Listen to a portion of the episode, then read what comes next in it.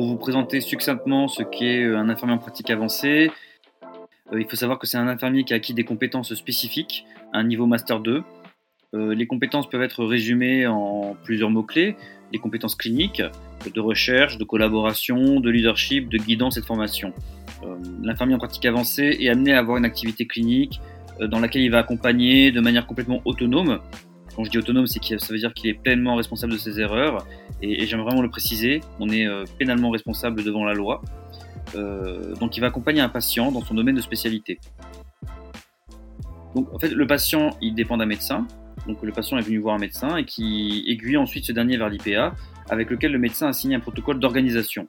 Donc le protocole d'organisation, c'est un protocole qui stipule en fait euh, comment on adresse les patients, et quand est-ce qu'on va réadresser le patient au médecin quand la situation se dégrade par exemple. Euh, L'IPA a des compétences en examen clinique et en pharmacologie, ce qui lui permet aussi de prescrire des examens ainsi que des traitements.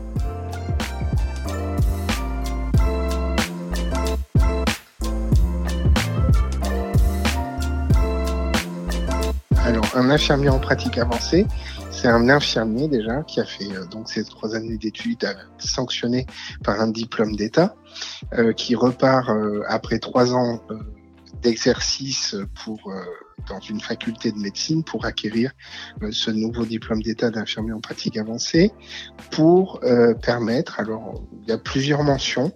Je vais parler de la mienne qui est la mention euh, pathologie chronique stabilisée, point virgule, prévention et polypathologie courante en soins primaires, euh, pour exercer du coup un nouvel exercice en coordination avec euh, un médecin traitant ou un médecin spécialiste en ville ou en hospitalier pour, pour accompagner des patients qui ont ces maladies chroniques le plus souvent ou faire un peu d'accès aux soins avec un médecin traitant avec qui on signe un protocole d'organisation. Voilà ce qu'est un infirmier en pratique avancée. Il y a plusieurs mentions, la pathologie chronique, prévention, euh, polypathologie courante en soins primaires, ça c'est la première. Il y a euh, psychiatrie et santé mentale. Il y a euh, néphrologie, dialyse, transplantation, transplantation et maladie rénale, pardon. il y a urgence et la dernière, oncologie et hémato-oncologie. Ce sont les cinq mentions pour l'instant qui sont disponibles dans la pratique avancée.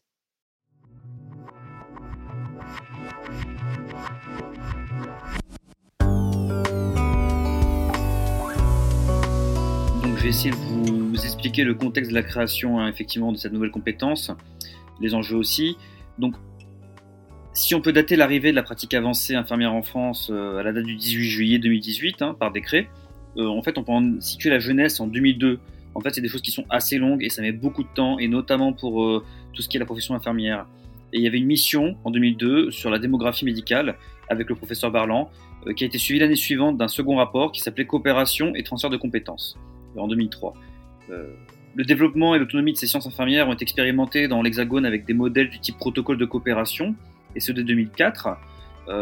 voilà avant d'être généralisé avec ce que l'on appellera l'article 51 en 2009, donc euh, ce qui a intronisé pleinement les protocoles de coopération dans le paysage sanitaire français. On a vu ça fleurir dans certains hôpitaux, euh, selon des missions spécifiques, selon les besoins des services, des protocoles de ce qu'on appelle des coopérations.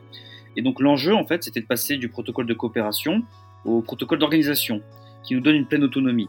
Alors pour expliquer aux gens qui ne, qui ne connaissent pas trop ce que ça veut dire protocole d'organisation, de coopération, euh, il faut comprendre quelque chose. Le, protocole de coopération, en fait, c'était quelque chose qui était euh, dépendant de chaque hôpital, de chaque médecin, euh, de chaque infirmier qui le signait.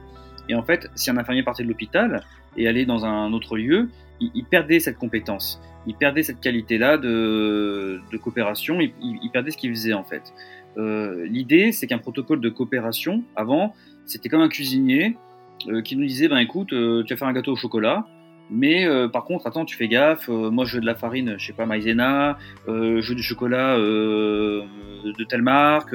Je, je sais pas, moi, du lait de telle marque. Voilà, on n'était pas libre. En fait, on, devait faire selon le protocole strictement. Donc, il n'y avait pas vraiment de liberté.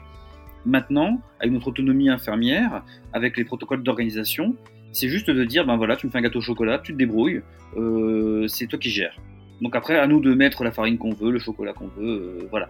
L'idée c'est ça. Et en fait, ça nous émancipe d'une bah, d'une certaine rigueur en fait imposée par les protocoles, notamment le protocole 51, ce qu'on appelle le protocole 51 en fait.